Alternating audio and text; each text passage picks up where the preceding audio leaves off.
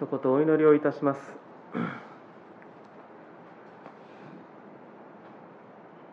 天の父なる神様尊い皆を心から賛美をいたします。主の御前へと私たちを招いてくださりしもべは聞きます主をお語りくださいとそのように心を静めてあなたの御言葉を待ち望んでいることを感謝をいたします。神様どうかあなたは限りない愛を表してくださり私たちをその罪から救い永遠なる人と共に生きる永遠の命を与えてくださいました。その立場はいかほどに素晴らしいものであるか祈られたように精霊様が共に歩んでくださり私たちを慰め強め日々支えてくださることはどれほど栄光に富んだものであるかそのことを思わされますが神様同時に私たちは本当に心も体も霊も弱りやすいものです。特に本当にこの暑さの中で体も心も疲れてしまいます。神様どうか私たちを支えてください。このところにあなたが強めて招いていさしてくださっています。この時に心を開きあなたの命の言葉によって強められてここから立ち上がることができるよう助けてください。お願いをいたします。ここに来たくても来れない方々家で CD を聴きながら礼拝を捧げておられる方また施設におられて今も主を仰いで生きておられる方もいらっしゃいます。神様どうかお一人一人の心と体と霊とを支えてくださりその歩みが穏やかなものとなりますよう神様導いてください。お願いいたします。御言葉に聞きたいと願っています。どうか主ご自身が立ってくださり御言葉を開いてくださり語る者の足りない唇を通してあなたの真理を表してくださいますようにお願いをいたします。これからの時をあなたへと期待をしてイエス・キリストの皆によってお祈りをいたします。アーメン。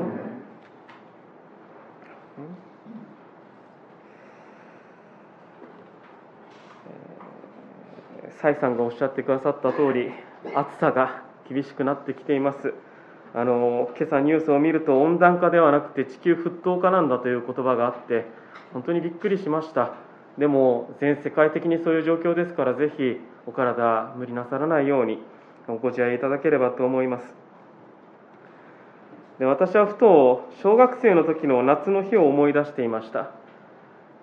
それはですねあの友達と2人で夏歩いていてコンビニにあの涼みに行ったんですね。涼みに行ったというか暑いからちょっとコンビニでも入ろうかと言って入って。で涼んでから外に出るとこういうことがあったんです。友達が手にガムを持ってたんですね。で一緒に入って一緒にすぐ出たから「えどうしたの？そのガム。いつ買ったの?」っていうことを聞いたんですよ。小学生の頃です。その時に彼はこう言いました。いや買ったんじゃない取ってきたんだって言うんですね、まあ、万引きをしたということを彼は言うんですよ。で私は驚きました。で驚いて彼を説得しました、まあ、仮に S 君としましょう。S 君取ったらあかんやんか。お店の人が困るでと言いました。すると彼はこう言いました。たくさんあるんやから1個ぐらいなくなったってかまへんやろうと、えー、彼にこう言いました。S 君お母さんが悲しむでと、まあ、彼は母子家庭だったんですね。お母さんが悲しむでと。そしたら「いやそんなお前が黙ってたらええんや」ってこと言われてしまいました。で私はそのお母さんに打ち明ける勇気も持てませんでした。で最後に出た言葉は無自覚でしたけれども、まあ、はっきりとイエス様を信じるということを言ってなかった時期でしたけど、まあ、こう言いました。でもそんなんしたら神様が悲しむんやでと、まあ、不意に出た言葉でした。するとはっきりとこう言い返されてしまいました。神様なんかおれへんと。神様なんかおれへんと。でこの経験は今も忘れられません。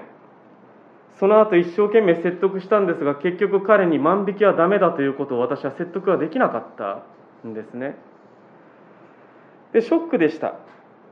やってはいけないと思うことを当たり前のようにやってしまう人がすぐ身近にいたんだなということにショックでしたしまた自分ではやってはいけないと思うことを頑張って説明しても通じないんだなということに無力感を覚えました。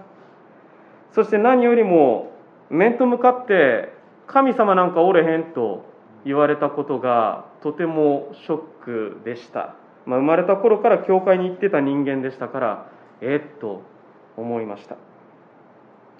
まだ明確に神様を信じている時でもありませんでしたがでも、まあ、ショックを受けて今でも覚えているということはどこかででもやっぱり神様っていうお方を、まあ、心の中で、ま、信じようとしていた、ま、小さな御言葉の種がまかれた状態だったのかなということを思いますが、ま、ショックでした。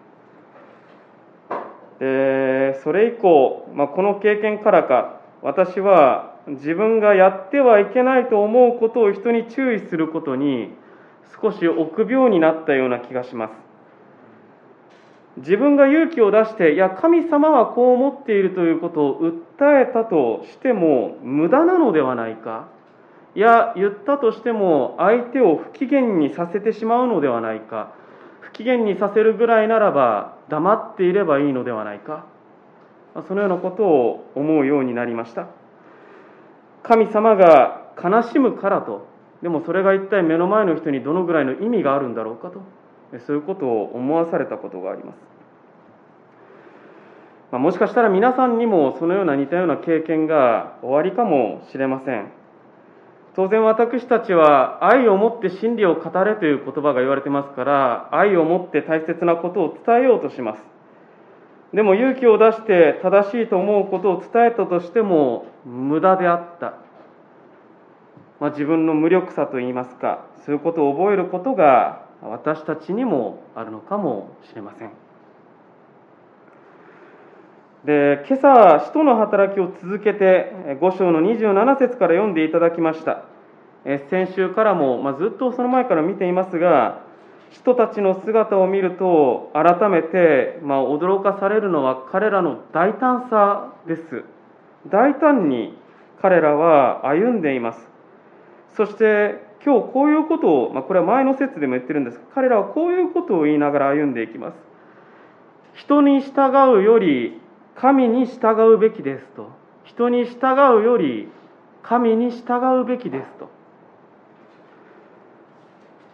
私の心の中で小学生自分の私がもしかしたらこういうことを言うかもしれません。そんなことをまだ言うのかと。そんなこと言ったって無駄ではないか。神に従うそれはいいことだろう。しかしそういう正しさは伝わらない。意味をなさないということがほとんどなんだと。言いたくなるかもしれない。勇気を振り絞って何かを言い言っても行ってもそれは無産するかのように無駄になることを私は経験したんだと。言いたくなるかもしれませんし人の働きの前半はこの後見ていくと8章までなんですよね。前半は一応8章で区切られます。でここまでがまさにエルサレムでの人たちの活動なんですけれども彼らはイエス様を述べ伝えれば伝わるほど、まあ、今日の箇所を見ていてよく分かりますが最高法院と対立が深まっていくんですね。人たちがエルサレムで伝えれば伝えるほどエルサレムの権威者とバチバチに喧嘩が深まっていく。見ていて思います。もう黙っていればいいじゃないかと。そんなに悪くなることが分かっているならば神殿の中心なんかで語らずどこかで小さくひっそりと信仰を守っていればいいではないか。なぜここまでしてここでイエス・キリストを伝えなければならないのか。しかし聖書から読み取れる彼らの理由はただ一つです。人に従うより神に従うべきですと。神がここでこの箇所であればこのエルサレム神殿という場所で何かをしたいと望んでおられる。だから私はここでいろいろな人に反対されながら無駄かもしれない言葉をそれでも語り続けるということを彼らはしている。今朝この箇所の内容を、ま、少し確認をしていきながらご一緒に考えたいことがあります。それは人に従うより神に従うべきですという言葉をご一緒に受け止めたいと思うんですね。その中でま問いとしてはこうかもしれません。それでも私がここで神に従う理由は何だろうかということです。私は皆さんのことが全部分かっているわけではありませんが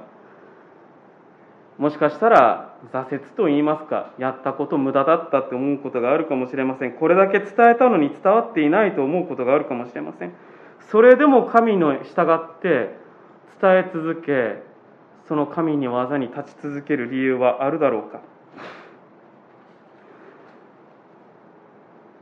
私たちは神様に従う中でこういう声が聞こえるかもしれません。まだそんなことを言うのかもう黙っていればいいのだと。そういう声に私たちはどう答えうるのか。そのことを今日聖書の言葉から聞いていきたいと思うんです。2つの人たちを見ていきます。一つ今日見たいのはこの最高法院という人たちが、まどういう人たちであったか。そしてもう一つはこの神様の言葉を語り続けている人たち。その技はどういうものであったか。その2つのことを見たいと願っています。さて読んでいただいたこの27節から少し起きている状況を確認をしたいのですけれども27節から起きていることですね。で33節を読むと一応起きていることが一番分かりやすいと思うんです。33節これを聞いて彼らは怒り狂い人たちを殺そうと考えたということです。何が起きているのでしょうか？彼らは人たちを殺そうとした。彼らというのはこの前の27節にも書いていますが最高法院と呼ばれる人たちです。で最高法院という人たちは簡単に言うならばこのエルサレムという都の権力者たちでした。総勢70数名で構成されている人たちです。でそのほとんどの人々が、まあ、貴族であったり上級の祭司と呼ばれる人たちでした。でエルサレムという都は当時とても特別な都だったんですね。ユダヤ人からするならばちょっと過剰な言い方をすると世界の中心なんです。神が住まわれる世界の中心エルサレム。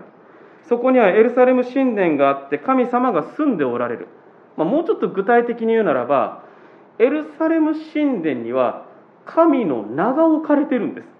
神の名というものが置かれている。これは第一列王記の8章の29節っていうところを見たら書いてありますけれども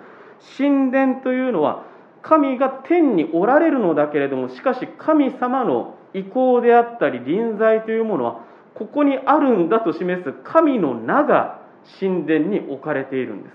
だから神が住まわれている場所だと言われる。ですからユダヤ人にとってエルサレムというのは世界の中心です。年に3回彼らは、まあ、巡礼祭といって全世界のユダヤ人がエルサレムの神殿に集まってきて祭りを祝うわけです。でその時に神殿には莫大な献金が捧げられます。それだけではありません。当時のユダヤ人たちは全世界のユダヤ人の成人男性のユダヤ人には神殿税という税金が課せられているんです。成人男性のユダヤ人は全員神殿に毎年税金を払わなきゃいけないんです。でそこから集まるお金も莫大なものなんですね。でその他にも捧げ物にいろんな税金がかけられるんですけども何かと言いますとエルサレム神殿エルサレムというのはそのような富が集まるシステムだったんですよ当時。そしてその富を懐に入れる人々は誰かというと実は一部の豊かな人たちです。具体的に言うのは最高法院の人たちです。貴族と上級祭司です。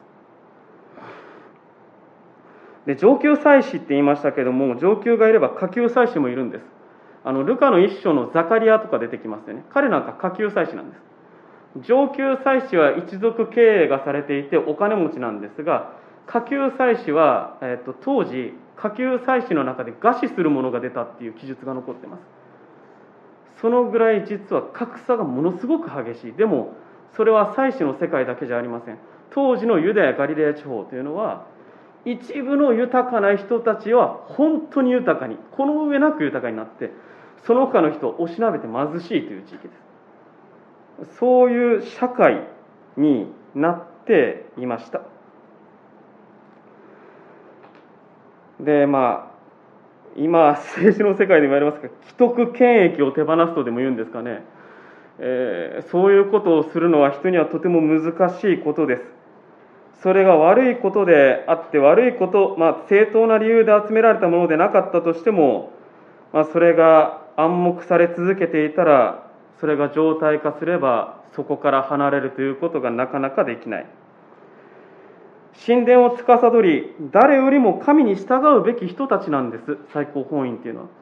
でも彼らは神様に従ってるんだったらその富を貧しい人に分け与えなさい。まさにイエス様が福音書でそのこと何度も言ってます。でもそれができない。彼らは貧しい人々に分け与えるのではなくて貧しい人たちからもっと搾取をしそして神への取りなしという神殿の大切な機能が停止してしまった。これどこかでまた話しますがイエス様が宮清めってしますよね。あれは何かって言って神殿がもう止まってしまってるってことをイエス様は言ってるんです。でじっくりまたルカ福音書を読んでいきたいまたいただきたいとも思いますがルカ福音書の問題意識っていうのはここにあります。社会が実に貧富の差が分かれていて貧しい人たちが苦しんでいる。どうするのか。そして神殿が停止してしまっているこれをどうするのか。ルカ福音書のテーマです。そして水曜日にエレミア書を読んできておられる方々をお気づきになるでしょう。これは南ユダ帝王国が崩壊する直前の世界によく似てます。神殿が停止をして貧しい人が搾取をされる。でそのようなことを確認するならば今朝のこの人たちが置かれている状況の深刻さがよくわかると思うんです。彼らは最高法院の前に呼び出されてしまった。目の前で人たちを問いただすのは27節に書いていますが大祭司です。大祭司というのは最高法院のトップです。そのような社会構造のトップがここにいます。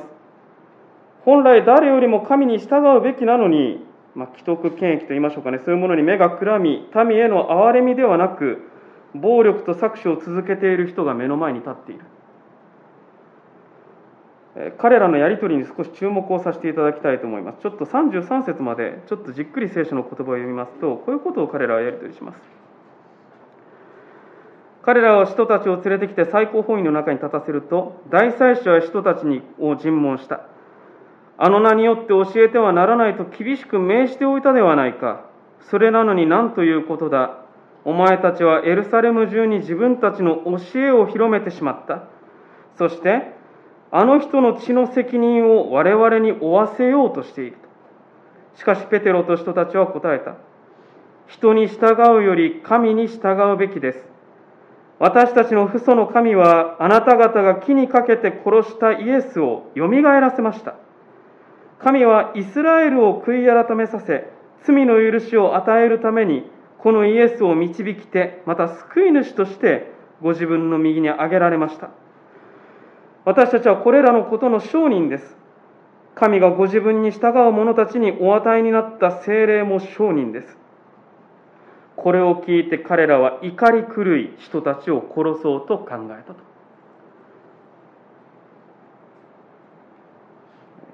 人たちのこの言葉というのは鋭くとても鋭く最高法院たちの過ちを突き刺す言葉になっています。大祭司は言いました。あなたたちはあの名によって語るな。イエスの名によって印を行うなってことです。なぜか。神殿に神の名があるからです。神の名を権威のもととしている彼らからすると神の名以外にイエスの名によって技が起きるっていうのはまずいんですよ。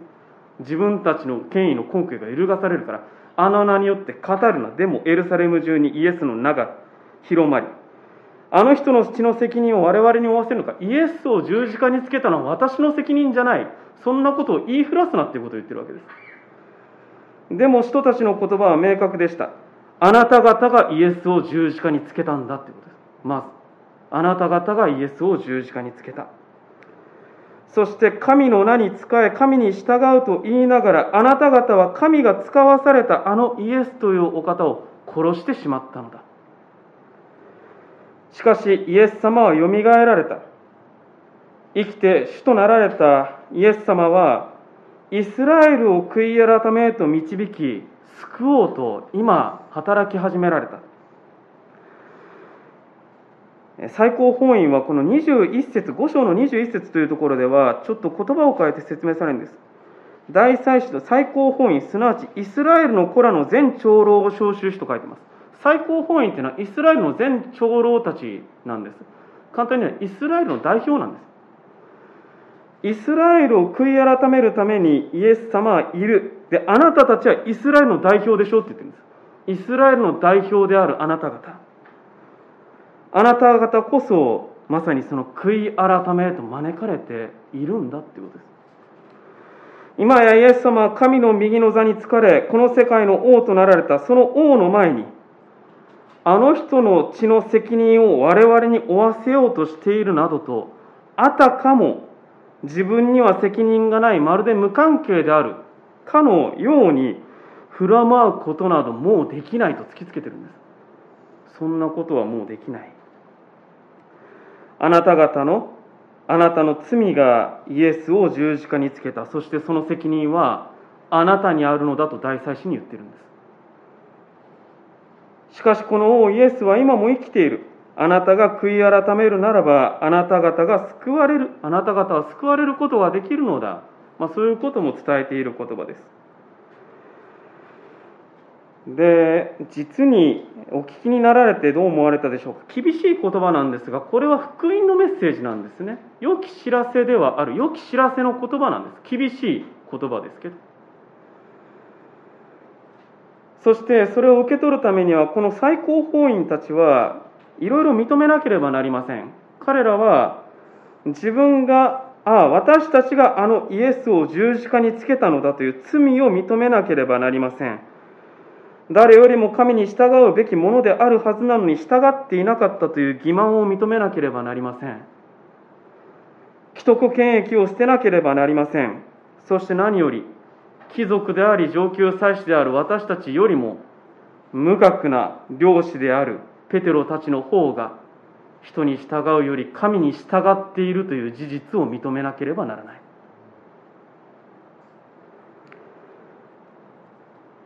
最高法院はどう答えたでしょうか？33節。彼らは怒り狂い人たちを殺そうとしたなんです。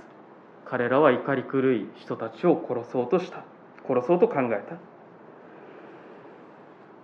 まあ平たく表現をすると図星を突かれて怒り出したということです。ただ私はこの箇所を読んで説教を準備しながらどちらかというと最高法院みたいな人たちがあの人この人だなということよりも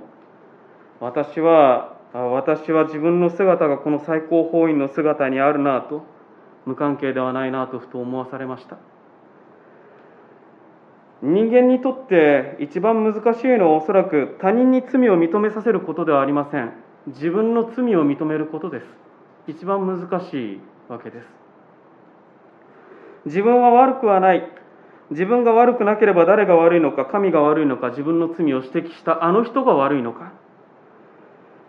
誰かに責任転嫁をして怒り続けることは可能ですがそれは実は何の解決にもならない。31節の言葉をもう一度読みます。神はイスラエルを悔い改めさせ、罪の許しを与えるために、このイエスを導きて、また救い主としてご自分の右に挙げられましたと。人たちのこの言葉は、最高法院の人々を救うための良き知らせなのです。ただ良き知らせというのは悔い改め方向転換へと人を招く言葉でも同時にあるわけです悔い改めなさいという言葉を聞くと私たちは身が固くなりますそれはあ今の私を自分を否定されていると思うからかもしれませんでもそうではないこれは何度も言わなければならないと思います悔い改めというのは今のあなたを否定するために神様が言ってるわけではない悔い改めへの招きというのは私たちがそれを持ち続けたら傷んでしまうものを手放しなさいということを招いているんです。あなたがそれを内に抱え続けているならば、あなたが痛み続けるから手放しなさいということを言われているんです。あなたがそれを否定せずに認めることができるならば、あなたはもっと自由になれるんだということを伝えるために、悔い改めというのは招かれます。そのようにあくまで私たちを癒し、自由にし、生かすために、悔い改めという言葉はいつでもあります。ですから私たちはそのように招かれているわけですそして図星を刺されて怒る人というのは心のどこかでそれを聞かなければ何かまずいと思っているから怒るんです。そうではないでしょうか。聞く価値のない言葉に人は怒りません。でもどこかで聞かなければならないとその言葉に刺されるから私たちはイラッとします。でも忘れてはならない。それはもしもそのような言葉を聖書の言葉から誰かの口から聞かされたとしたらそれは私たちを悔い改めへと招くための神様の招きかもしれないんです。良き知らせかもしれない。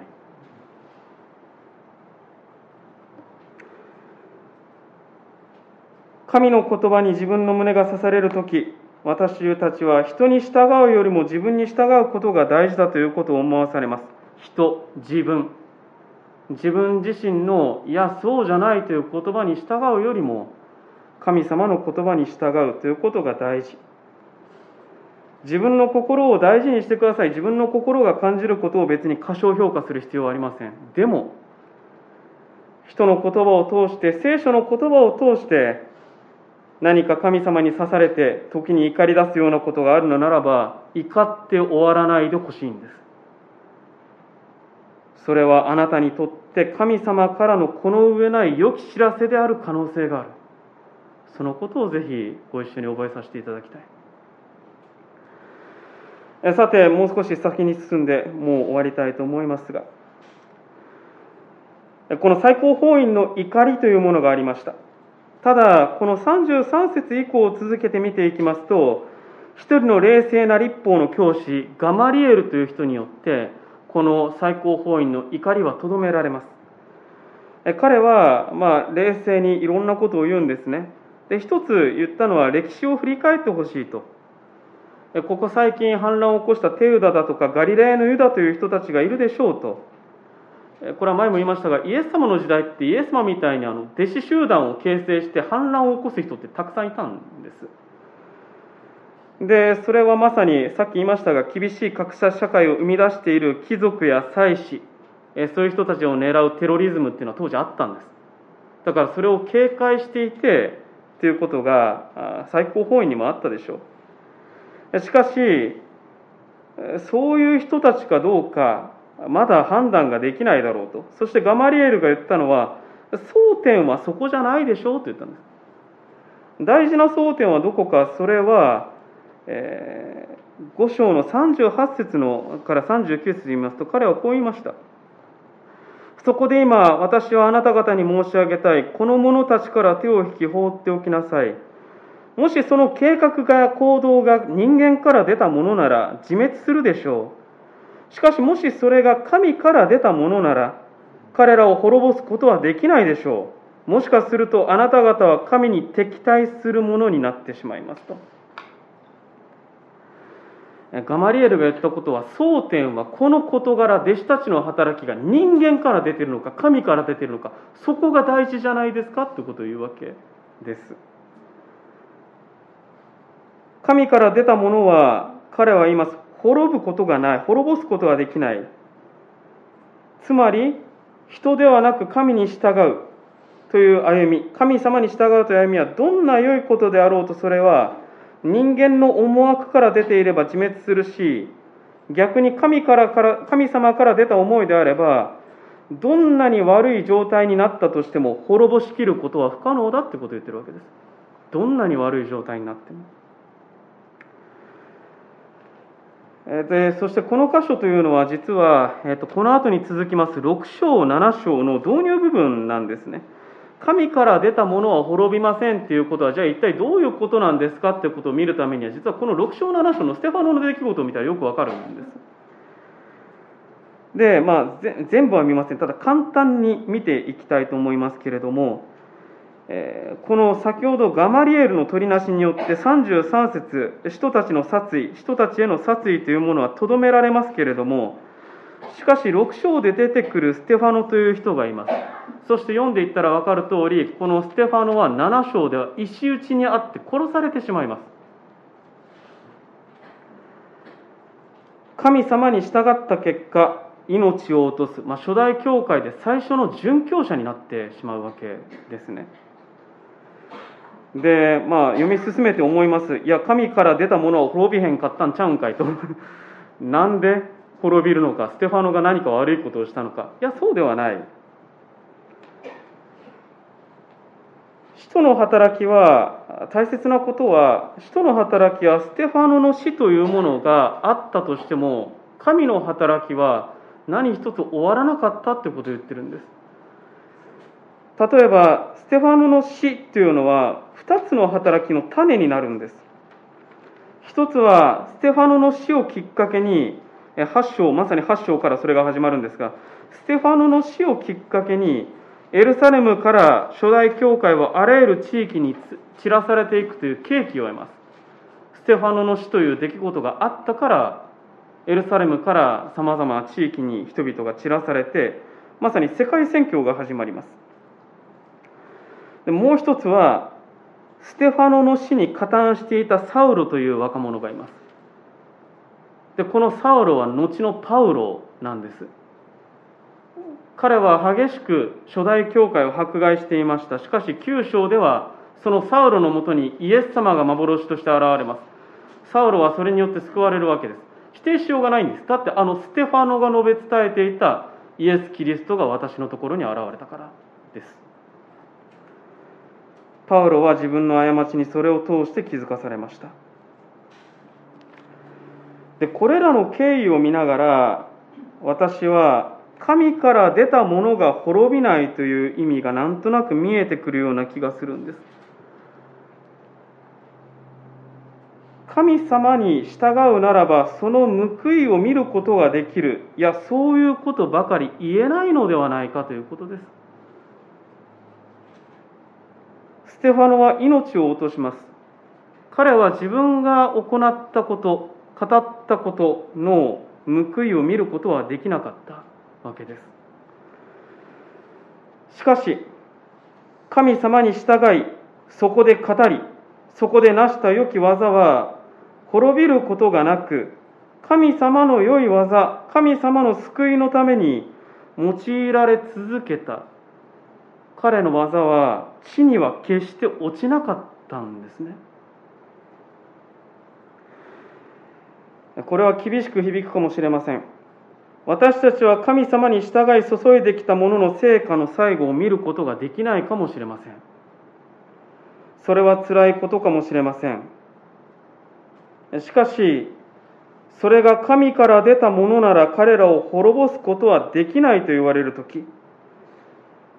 私たちは自分自身の神様に従って行った技が神様に従って語った言葉がそれがいかに小さく無力に思えたとしてもそれは絶対に無駄にはならない。神の良い技のために残り続けそして次につながっていく。神様がその技をそう用いてくださる。そのことを覚えたいんですね。私たちは自分が成したことの報いを自分で見るために主に従っているのではないんです。ちょっと大げさな言い方をするならば、永遠に残るもののために私たちを交渉しているんです。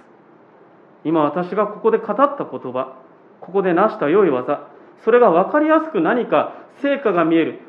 そういう働きじゃないんです。牧師なんか一番痛感します。でもそうじゃない。でもここで語ったこととかやったことは絶対に無駄には終わらない。神様がそれを次につなげて用いてくださるからまかれた種っていうのは無駄に落ちないんですよ。